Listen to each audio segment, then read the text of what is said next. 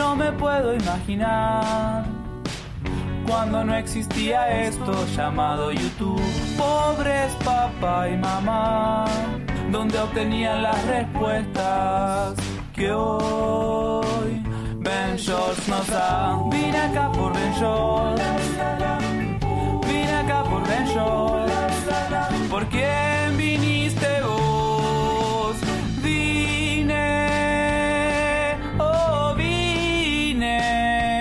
Por Ben Shorts. Hola, ¿cómo estás? Yo soy Héctor de la Hoya y esto es Soliloquio de Ventures.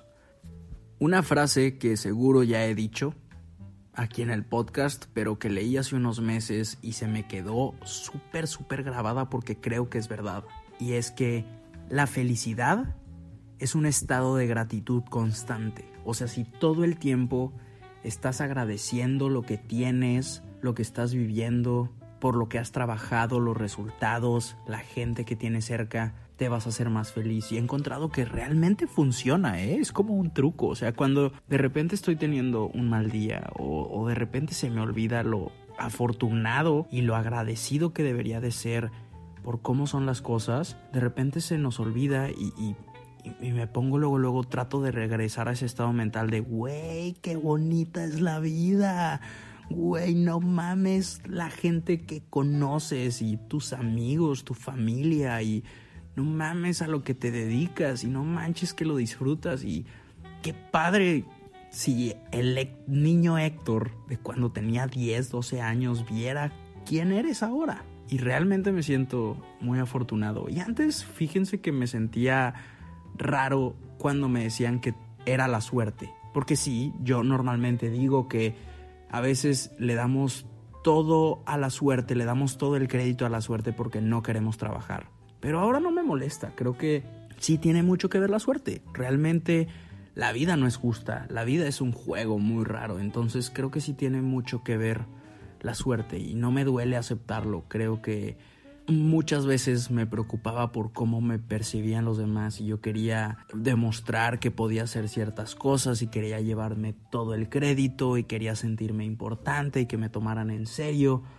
Luego te das cuenta que esas cosas no importan, sino que puedas demostrar simplemente con resultados, pero sobre todo que tú te sientas satisfecho, que tú te sientas satisfecha con lo que tú ya hiciste, con lo que tú ya lograste y eso va a hacer que te sientas agradecido o agradecida. Entonces, no se trata de tratar de estar demostrando que, que puedes hacer las cosas o que te deberían de ver de cierta manera, porque todos tenemos una visión de nosotros y quisiéramos que otras personas nos vieran de X o Y manera, y es muy desgastante, porque para empezar, Nadie nos está observando todo el tiempo, todo el mundo está ensimismado. Y luego es, es, es, como el arte. Trabajas un chingo en una pintura y va a llegar y alguien lo va a ver como manchas. Y no son manchas, es un mensaje que dejó el pintor. Entonces así también es con nosotros. Tenemos una visión de cómo quisiéramos que nos vieran los demás y realmente no importa, porque cada quien va a hacer lo que le dé su pinche gana con la imagen que se crean de nosotros en su cabeza. Y creo que simplemente hay que ser agradecidos porque tenemos la oportunidad de dar un mensaje. Y no estoy hablando de dar un mensaje de, en redes sociales ni nada por el estilo. Yo creo que todo el tiempo, todo el mundo puede dar un mensaje por cómo tratamos a los demás, cómo hacemos nuestro trabajo, cómo respondemos un texto de WhatsApp. Todo, todo el tiempo podemos dar un mensaje con la música que escuchamos y con el arte que consumimos porque eso también es un mensaje que al final nos estamos dando a nosotros mismos.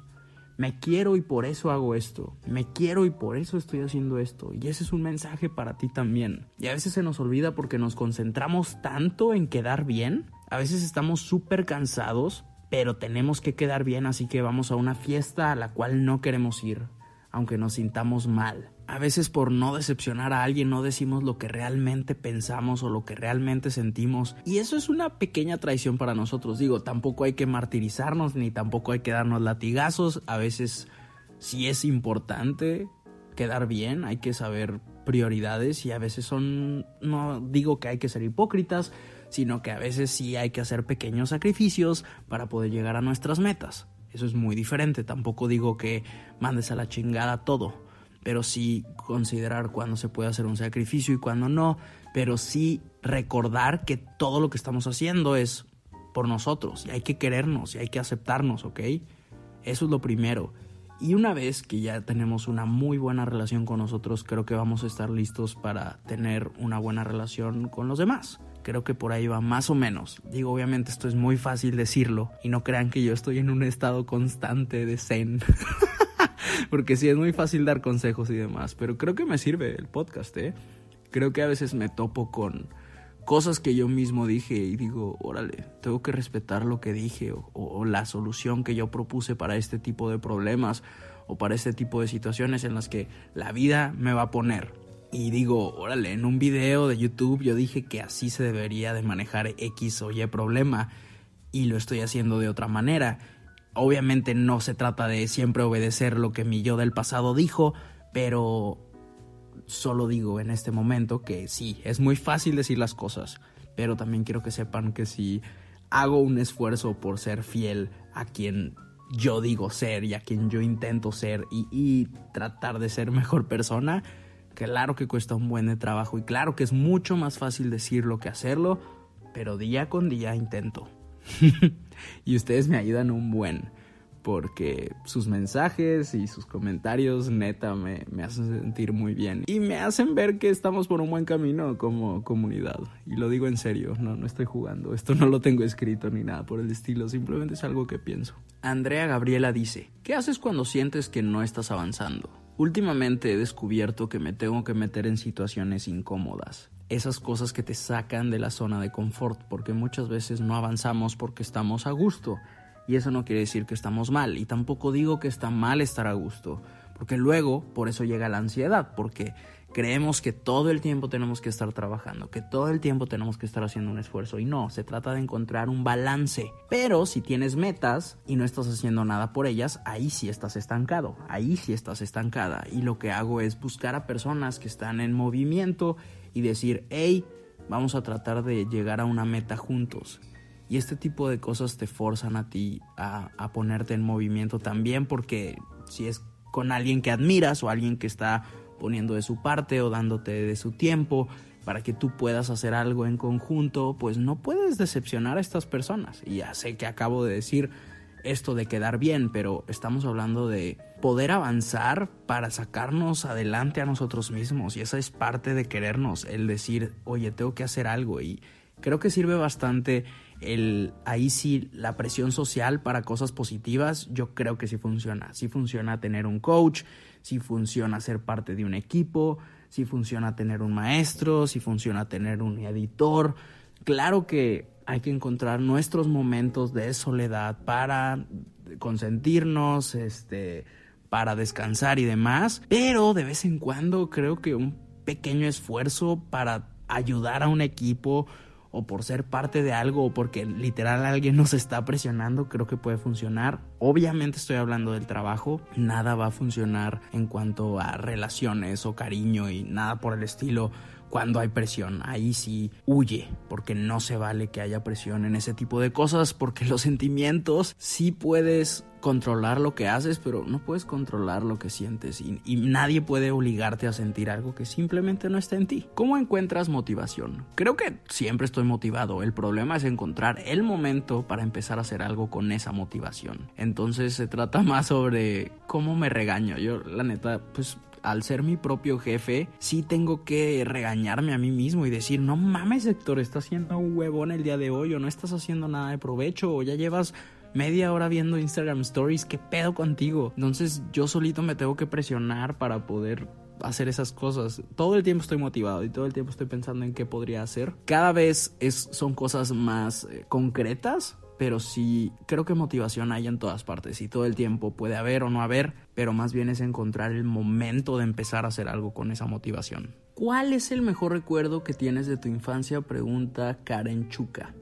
Recuerdo que hubo un verano en el que mi papá se fue a trabajar con mis tíos, así que fue como un mes y medio que no estuvo mi papá. Y fuimos a un pueblo del que es mi mamá, eh, que se llama Gualahuises y ahí hay un río en el que cuando estábamos chiquitos nos metíamos todo el tiempo.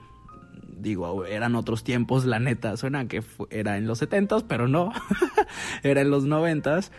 Y era un río que cuando llovía pues tenía bastante fuerza, pero el agua era cristalina y era limpia. Entonces nos metíamos ahí bastantes veces y recuerdo que mi mamá y mi tía se metieron con un pañuelo al río y usaban este pañuelo como si fuera una red. Entonces sumergían el pañuelo y cuando pasaba un pececito lo levantaban. Entonces estábamos pescando porque pues cuando era pequeño no tanto, pero íbamos de pesca con mi papá. Y mi papá sí era pues de redes y cosas por... No redes, perdón, cañas de pescar.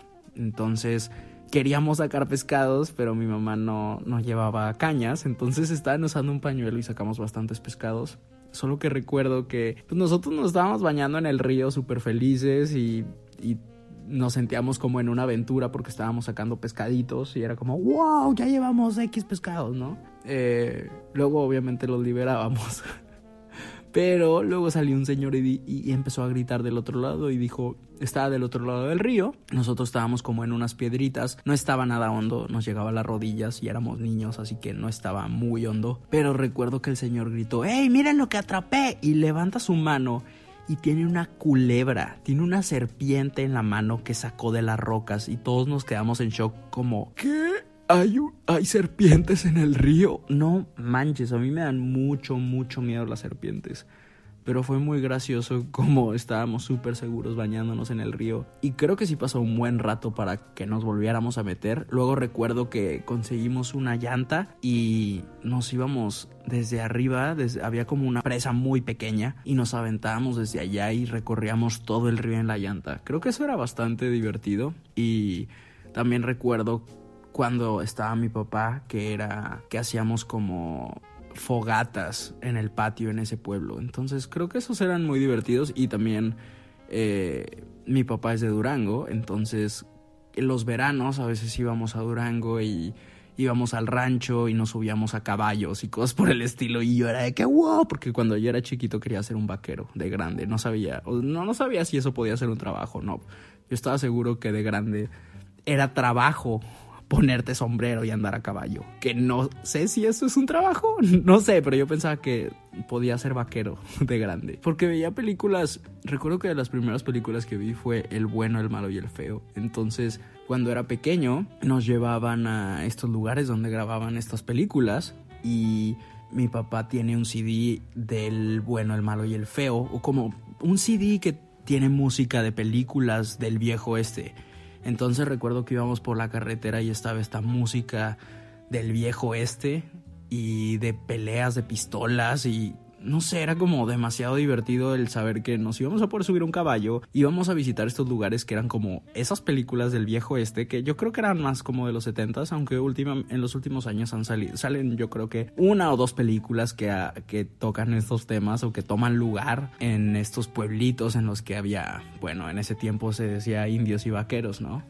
Entonces, era muy divertido eso, como visitar estos pueblos, escuchar esta música y luego aparte poderte subir un caballo y obviamente tenía un sombrero y todas estas cosas. Era muy genial. Entonces yo creo que esos dos serían de mis recuerdos favoritos de mi niñez. Eh, sí, creo que era muy divertido.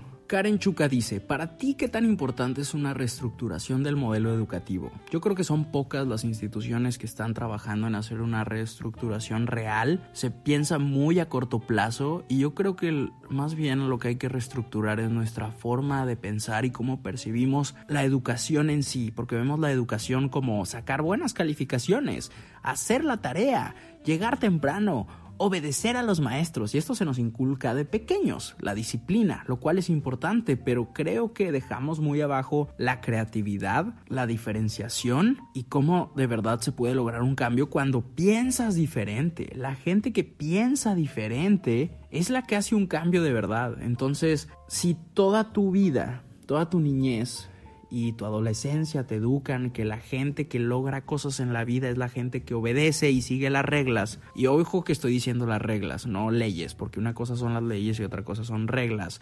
Eh, que muchas son como imaginarias y tienen que ver con modales y cosas por el estilo. Creo que ahí es lo que se tiene que cambiar, el de verdad hacernos saber que tenemos que ser diferentes. Y esto claro que se dice y se hace mucho en los congresos y de repente hay uno que otro libro que se incluye por ahí.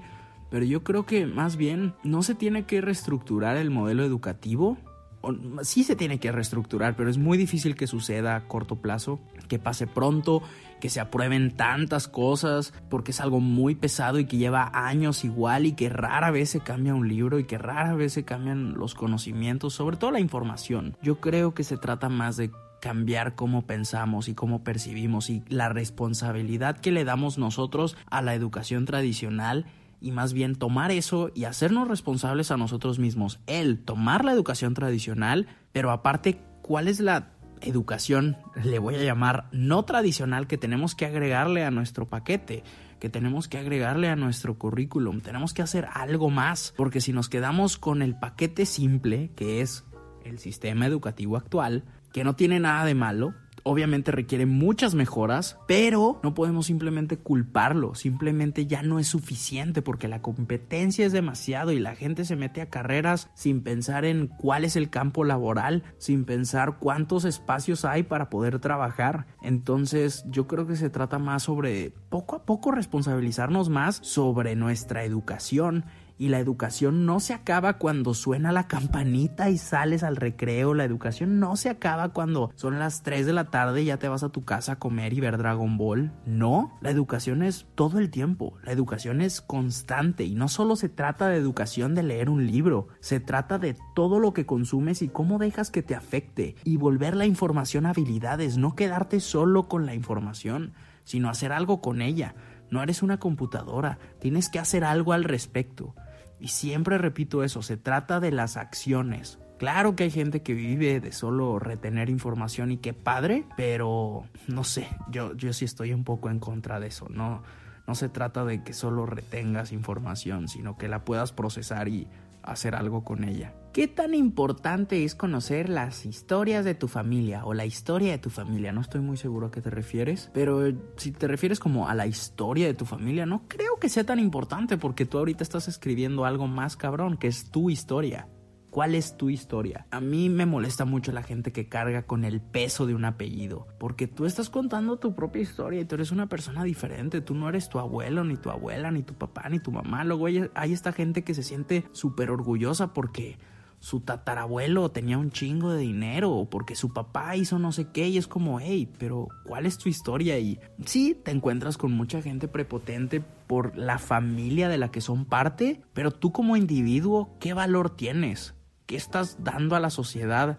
¿Cómo tratas a los demás? ¿Cómo tratas a alguien que no puede hacer algo por ti? A mí no me importa, y esto es muy personal, pero cuando conoces a alguien, la neta vale queso cuánto dinero tienen y quién es su familia.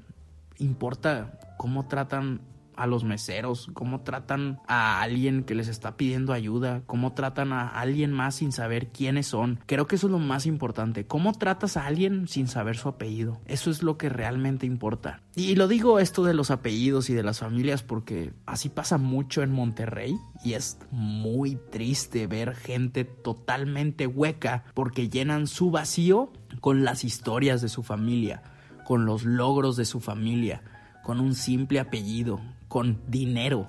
Y eso hace a las personas extremadamente huecas porque no es tuyo. ¿Cuál es tu historia? ¿Cuál es tu valor? ¿Cuáles son tus logros? Tus cosas personales. Tú como individuo, ¿qué historias tienes? Eso para mí es lo que realmente tiene valor. Así que no me preocuparía por cargar con el peso de una generación de la cual ya no eres parte. Creo que ahí la podemos dejar. Espero que les haya gustado este podcast y díganme qué opinan. Por favor, compártanlo muchísimo en stories para que pueda llegar a más gente y ustedes díganme realmente cuál es su opinión sobre todos estos temas que tocamos el día de hoy. Los te quiero mucho. Goodbye.